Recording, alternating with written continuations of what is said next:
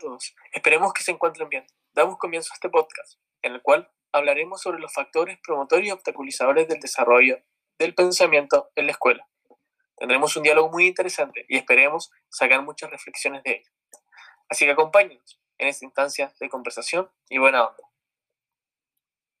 Hoy nos acompañan los estudiantes de Pedagogía en Castellano y Filosofía. Samuel Godoy. Hola. Natalia Muñoz. Hola.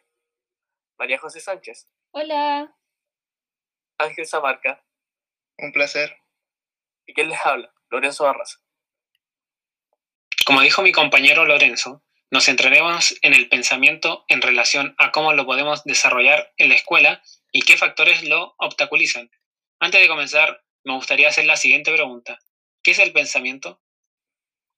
A ver, según el psicólogo Frederick Skinner, en Sobre la noción del pensamiento de Beth Skinner, el pensamiento puede ser definido como un proceso mental debido al uso metafórico de las palabras que utilizamos para describir la forma en que actúan los demás.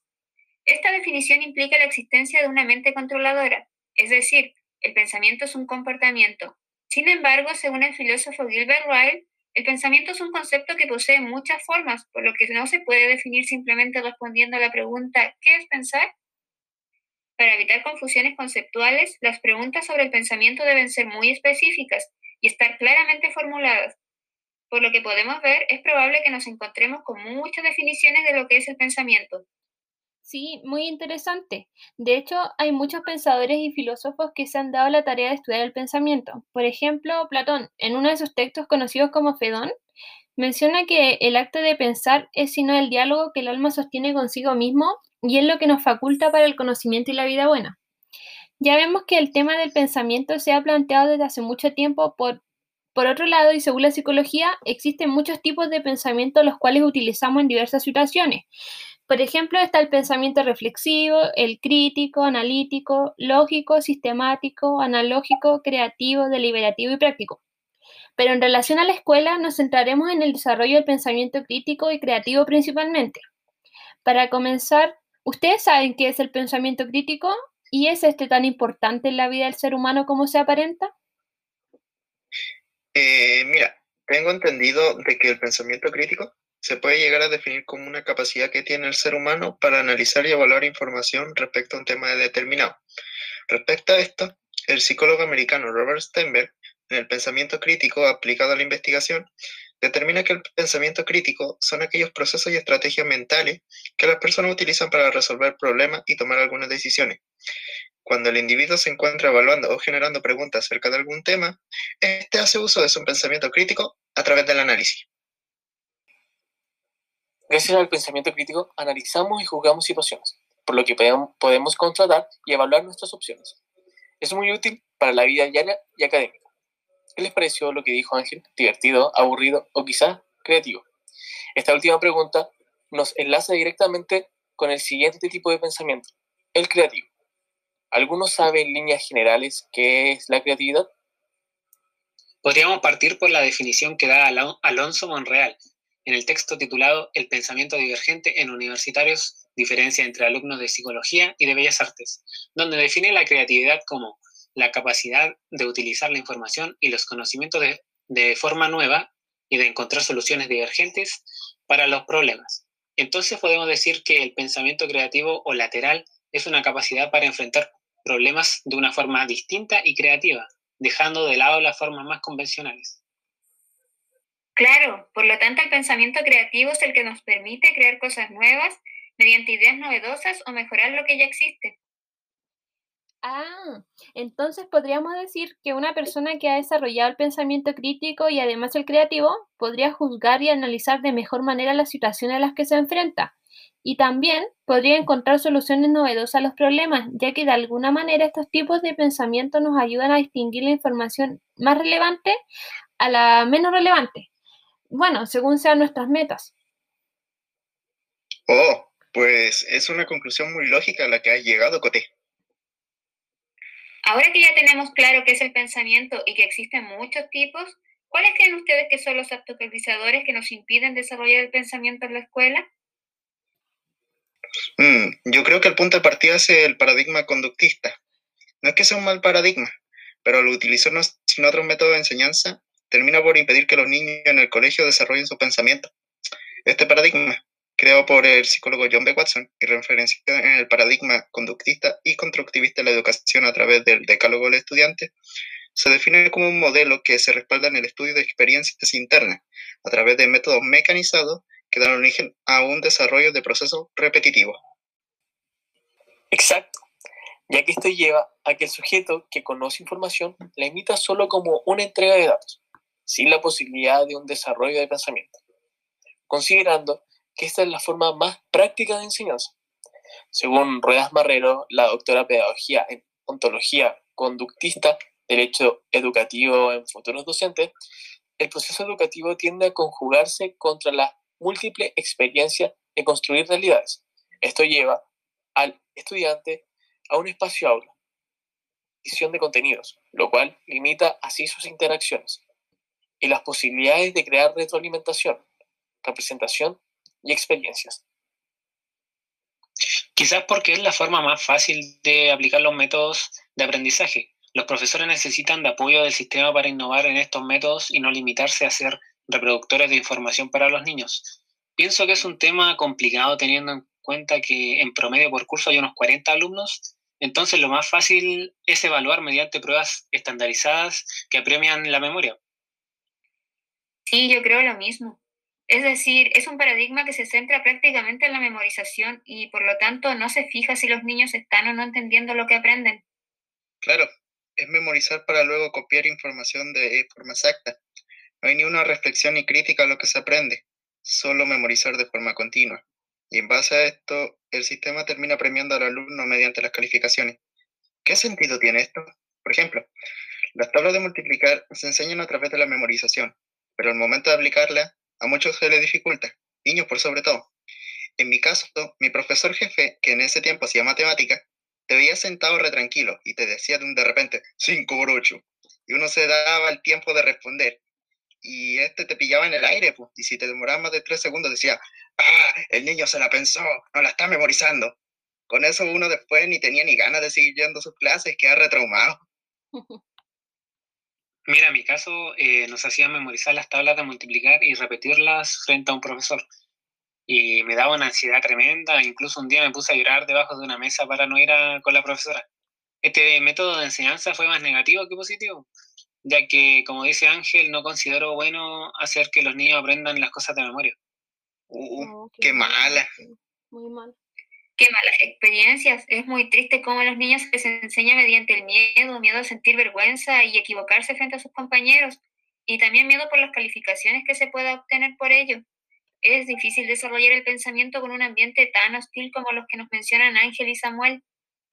En relación a lo anterior, un estudio de Martinich y Vergara en el estudio de las interacciones pedagógicas dentro del aula reveló que durante la clase predomina el habla del profesor, quien se dirige a la clase como un todo sin establecer grandes diferencias entre los alumnos. Godoy coincide con este diagnóstico, iniciando que en Chile la investigación ha dado cuenta del predominio de las clases frontales, centradas en el docente y donde además se identifica que las interacciones entre profesor y estudiante se caracterizan por un menor desafío cognitivo y pocas posibilidades del desarrollo de habilidades más complejas. Mm, yo creo que el tema de las calificaciones igual da mucho que hablar, porque por un lado, si lo pensamos, puede ser un premio para quienes han memorizado la materia, mientras que en contraposición, para quienes no cumplen con esto se les presenta como un castigo, un rojo al libro. Solo debemos pensar en cuando nosotros éramos pequeños e íbamos al colegio. ¿Realmente nos motivaban a pensar o solo estudiábamos y memorizamos para tener una buena nota? Mm, buenas preguntas. Es interesante y a la vez desanima ver cómo los niños le tienen tanto miedo a los rojos y la repercusión negativa que traen las malas notas, porque tanto los profesores como los padres los ven de manera terrible y en consecuencia el niño o niña termina siendo castigado de distintas formas. Algunos niños sienten tanto miedo que deciden copiar antes que arribarse a tener una mala calificación. Desde mi experiencia puedo decir que cuando iba en el colegio lo más importante para mí era tener buenas notas. No recuerdo que me haya importado aprender, con memorizarme bastaba o realizar ejercicios de forma mecánica. Hoy al reflexionar sobre esto veo que es una actitud que termina perjudicando porque cuando se tienen retos académicos más exigentes como la universidad, la cual puede utilizar nuestro pensamiento crítico y creativo, además de desafiarnos a ser capaces de complementar conocimientos de diferentes ramos, el solo estudiar por una nota ya no sirve. En este entorno hay que estudiar para aprender y comprender, así que memorizar solo para tener buenas notas de poco sirve en otros contextos. Concuerdo con lo que acaba de decir Nati. Mira, actualmente para un niño mucho más importante tener una buena nota que aprender, por lo que no critica nada, ni siquiera reflexiona. Lo único que le importa es que no tenga un rojo y le da igual si aprende o no en la escuela. Y esto en gran parte ocurre por lo individualista que es el sistema educativo y por las competencias que se generan entre los compañeros, ya que todo se reduce a memorizar, reproducir tal cual y tener buenas calificaciones. Mira, por ejemplo, en mi caso, mis profesores se encargan de destacar a los niños con mejores calificaciones por sobre los demás, tratando a estos últimos como uno irresponsable, por no decir tonto, ya sea por sus vacas calificaciones o por su conducta, generando así un sentimiento de envidia y de inferioridad mucho a los alumnos. Con todo esto, uno puede llegar fácilmente a la conclusión de que el ambiente no favorece el desarrollo del pensamiento de los alumnos, más bien eh, al contrario, ya que genera un efecto negativo que provoca que el alumno vea con malos ojos a sus docentes, compañeros y por sobre todo al aprendizaje. Volviendo al tema de las tablas de multiplicar, podemos notar que esto también es fomentado porque los profesores han sido formados con una visión de evaluación conductista. Entonces, la metodología de enseñanza-aprendizaje que se utilice también va a depender de la formación del profesor. La enseñanza en nuestro país se basa en lograr este objetivo. En la nota 7, 17 la tarea, la carita feliz, y se deja de lado la reflexión de los niños respecto a los temas tratados en clases. Yo creo que el día que logremos cambiar este sistema, los niños realmente van a ser capaces de explotar todo su potencial mental, pero si nada cambia, seguirán encerrados en su burbuja de copiar y pegar, por así decirlo. Y acá es donde se nota netamente el conductismo, en la forma de enseñar, donde como dijimos antes se premia a uno y entre comillas se podría decir que se castiga al otro, con la carita triste o un rojo. Yo pienso que la influencia de la educación debe entenderse más como una ayuda para mejorar los procesos vinculados a la actividad constructiva del alumno y no eh, obstaculizar y empeorar el aprendizaje, así como pasó la experiencia mencionada por Samuel. Claro, María José tiene mucha razón en este punto. El profesor no puede volverse un obstaculizador del aprendizaje, y menos utilizando el miedo. Sí, concuerdo contigo, Nati, eso es verdad. Nadie aprende ni desarrolla su pensamiento mediante el miedo. Un buen ambiente nos motiva a aprender. Bueno, yo creo que en parte esto puede ser porque a los profesores más antiguos no se les enseñó a enseñar, valga la redundancia. Entonces ellos hacían lo que podían con los, con los pocos métodos que conocían en sus instituciones formadoras. Por suerte, hoy las nuevas generaciones vienen preparadas y con más conocimiento pedagógico. Otro punto importante es que en los colegios no se fomenta la investigación. Es cierto, según la página Educrea, se le da prioridad al producto final de la investigación científica en los colegios. No se incentiva que los alumnos investiguen y saquen conclusiones por su cuenta, sino que se les entregan listas las reflexiones de otros. Volvemos otra vez a la pasividad del estudiante. Claro, en muchos casos los profesores no permiten que los niños produzcan su propio pensamiento ya que hasta cierto punto los obligan a que solo piensen de la manera que ellos estiman conveniente, o mejor dicho, como el sistema estima que todos debemos pensar.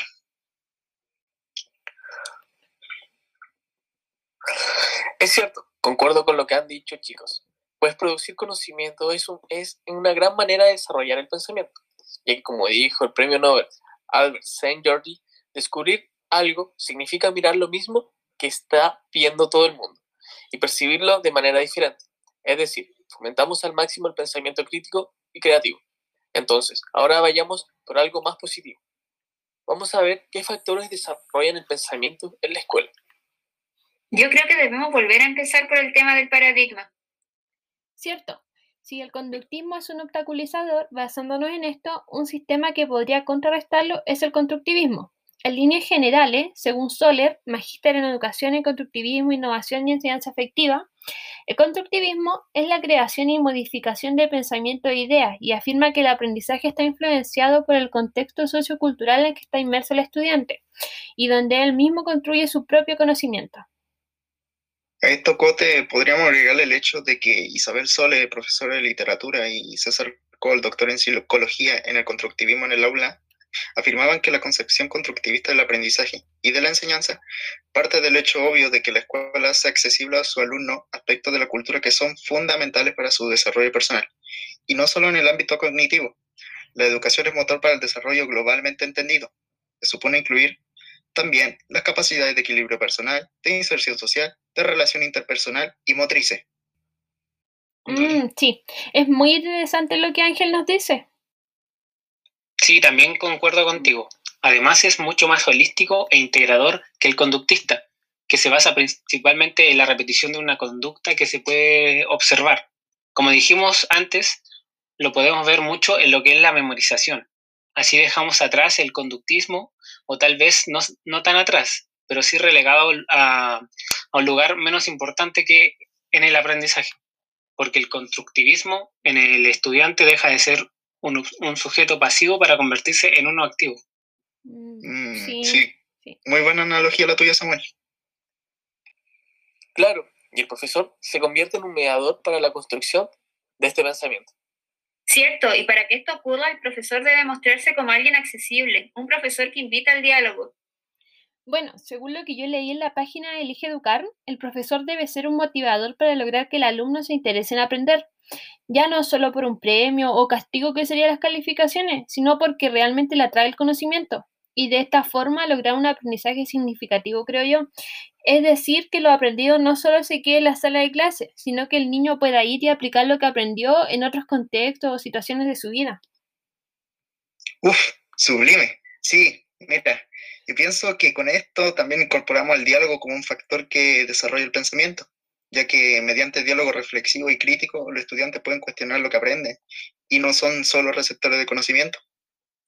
Así debería ser, y según la doctora en Ingeniería en Multimedia, Noelia Olmedo, y el arquitecto Oscar Ferrero, en modelos constructivistas de aprendizaje en programas de formación, en este paradigma parte desde las ideas de los estudiantes ya han desarrollado. No los hacen desechar, sino que se les replantea la estructura desde ahí aplican nuevas ideas. Entonces, podríamos decir que se crea un enlace entre lo que ya se sabía y los nuevos conocimientos que se van construyendo. Es un gran ejercicio mental para desarrollar el pensamiento de los estudiantes. Además, nos, nos olvidamos del individualismo, que construimos este aprendizaje con ayuda de los demás, los compañeros de aula y el profesor actúan conjuntamente de forma cooperativa. Cierto, entonces, complementando lo que dice Samuel, necesitamos un docente constructivista que estimule el conocimiento y que facilite el aprendizaje de los niños mediante el diálogo. Exacto. Bueno, desde mi punto de vista, sería un trabajo en equipo entre profesores y estudiantes, porque así el profesor se adapta a las formas de aprender que tiene su alumno y no se basa en el método que le exige el sistema, el cual a veces no es el más adecuado para las capacidades o habilidades de su estudiante. Así que debemos tomar en cuenta el contexto en el que se desarrolla la escuela y sus estudiantes, ya que algunas estrategias pueden resultar en algunos espacios y en otros no. Es cierto lo que dice María José, pero yo creo que lo básico es que debe ser un ambiente de respeto y confianza para que así se promueva la participación de los niños. Exacto, Nati. Yo creo que esto ayuda a mejorar el aprendizaje de los niños. Ya no solo estamos viendo la parte intelectual para el desarrollo del pensamiento, sino que también la parte emocional del estudiante. Como dijimos antes, una enseñanza más holística en pos de desarrollar el pensamiento de los niños. Sumando que esto generará un desarrollo de diálogo para el intercambio de información. Concuerdo. Desde mi punto de vista, el profesor debe ser cercano a sus estudiantes y interactuar de forma positiva con ellos, motivarlos a descubrir cosas por su cuenta, ayudar a mejorar a sus estudiantes utilizando los errores como un recurso para reforzar más los contenidos, no debe mirar las equivocaciones de forma negativa, sino que como una oportunidad de mejorar para los estudiantes. Yo creo que esto también motivaría a los niños a querer superarse y aprender y comprender lo que se les enseña. ¿Y ustedes no creen que esto podemos fomentarlo con la creatividad? O sea, ya que como esta es la forma más didáctica, podría ayudar la iniciativa personal del alumno. Acá debemos destacar algo. La didáctica en los docentes no precisamente significa que en el aula de clases el profesor sea entretenido, ni que mueva sus manos al hablar o que se pasee por el aula. Lo que busca desarrollar esta forma es que el docente, a través de métodos variados, estimule y promueva la iniciativa de los alumnos en, el aula. De esta manera, ayuda a establecer conexiones entre ideas y conceptos, lo que permite que el alumno se plantee preguntas, problemas y busque solución al tema. Así el alumno podrá expresar sus ideas e imaginación sin miedo, obteniendo así un desarrollo de sus sentidos. Exacto. En relación a lo que has mencionado, Samuel, podríamos realizar un ejemplo. No sé, mira, imaginemos que un profesor de biología se encuentra haciendo una clase del sistema inmune. Este docente se da cuenta de que uno de sus alumnos está distraído, así que le pregunta si le parece aburrida la clase o es que acaso no la está entendiendo. El alumno dice que no la entiende, por eso le parece aburrida. Entonces el docente le plantea una situación hipotética.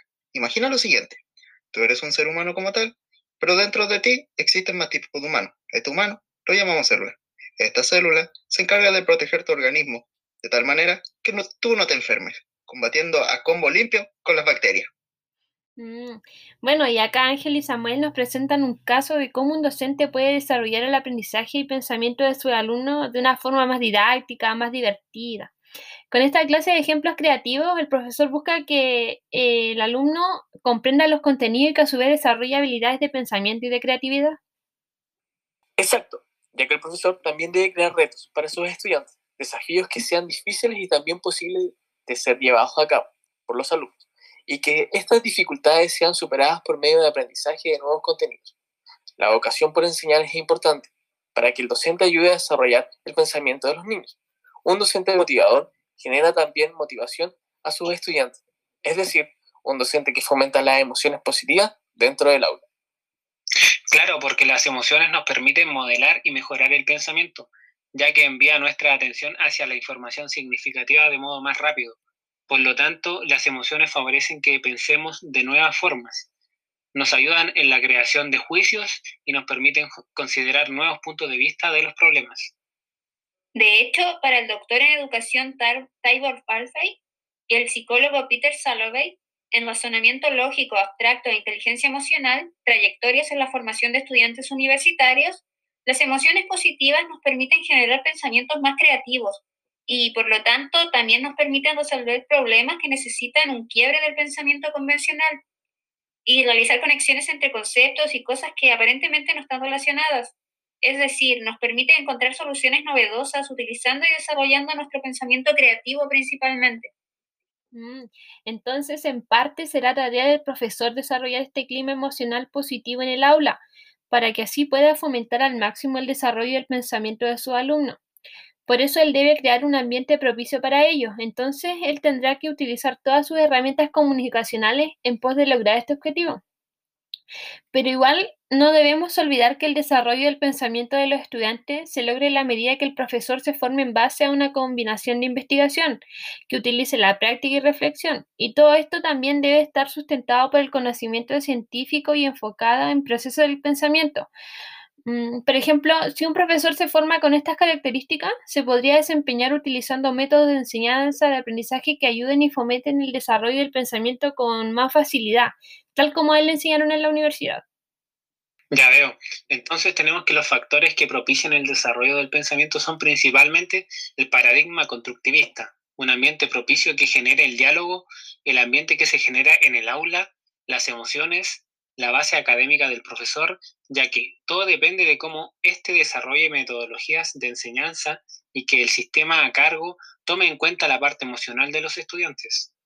Sí, y los obstaculizadores serían el paradigma conductista si no se usa junto a otras metodologías o paradigmas. El sistema de calificaciones en donde solo importa el fin y no el medio y que los profesores no son educados en un paradigma fuera del conductismo. Por lo tanto, siguen el mismo patrón de enseñanza y aprendizaje que se le entregó a ellos. ¿Qué opinas tú, Nati? Bueno, luego de toda esta charla, nos queda preguntarnos lo siguiente. ¿Es posible superar los factores obstaculizadores para lograr un óptimo desarrollo del pensamiento de los estudiantes? Desde mi perspectiva, creo que para minorar estos factores que obstaculizan el desarrollo del pensamiento, debemos cambiar el sistema desde la raíz. Por ejemplo, siempre se pone como una educación modelo la de Finlandia, educación en la cual los profesores se podría decir que dentro de sus posibilidades tratan de buscar la mejor manera de aprender y desarrollar el pensamiento de cada niño, dándole libertades que muy difícilmente veríamos en Chile, como no tener fecha para entregar proyectos, no se ponen notas hasta quinto año evitando la competencia entre compañeros. Las salas no tienen más de 20 niños, es decir, este sistema tiene características muy parecidas a las que nombramos para que los niños fomenten el desarrollo del pensamiento en el aula, ya que el fin de ese sistema es justamente fomentar la construcción del pensamiento en los niños, su creatividad, no la mera memorización. Pero, como vemos, para lograr esto, nuestro sistema educativo debería dar un giro de 180 grados. No digo que sea imposible, pero hoy sí sería muy difícil de implementar. Mm, es muy interesante lo que menciona Nati. Y es una pregunta difícil de responder. Yo creo que el desarrollo del pensamiento en gran parte es responsabilidad del profesor. El sistema no siempre permite que éste se lleve a cabo de manera óptima. Consideremos que los profesores están insertos en una estructura de enseñanza, en lo cual también los limita a plantear el desarrollo. Debemos generar una nueva base de enseñanza para cultivar los diferentes tipos de pensamiento, ya que hoy en día es fundamental para el progreso de habilidades de cada niño. Como también dice Lorenzo, en mi opinión es importante que a los profesores se les dé mayor libertad a la hora de pasar los contenidos y de este modo puedan enseñar con métodos más creativos y que no dependan de la memorización. Bueno, yo por mi parte concuerdo totalmente con lo que han dicho mis compañeros. Pienso que la manera más factible para poder superar a estos obstaculizadores podría ser quitándolos de raíz. Con esto me refiero a que primero habría que hacer un cambio interno en el sistema mismo, ya que de por sí son muchos los docentes que intentan superar a estos obstaculizadores, pero lastimosamente fracasan. ¿Esto vendría siendo culpa del docente? Para nada. Más bien, pienso que es un problema de raíz y que el docente solo sigue órdenes establecidas por el protocolo de su trabajo. Pero también tenemos que tener en cuenta el factor de que el docente busca ser un apoyo social de los estudiantes, una influencia y quizás una figura paterna o materna. Por lo que llego a la conclusión de que los obstaculizadores podrán ser superados en algún momento, pero es un proceso que llevará tiempo y mucho, pero mucho esfuerzo. Sí, yo estoy de acuerdo con eso, Ángel.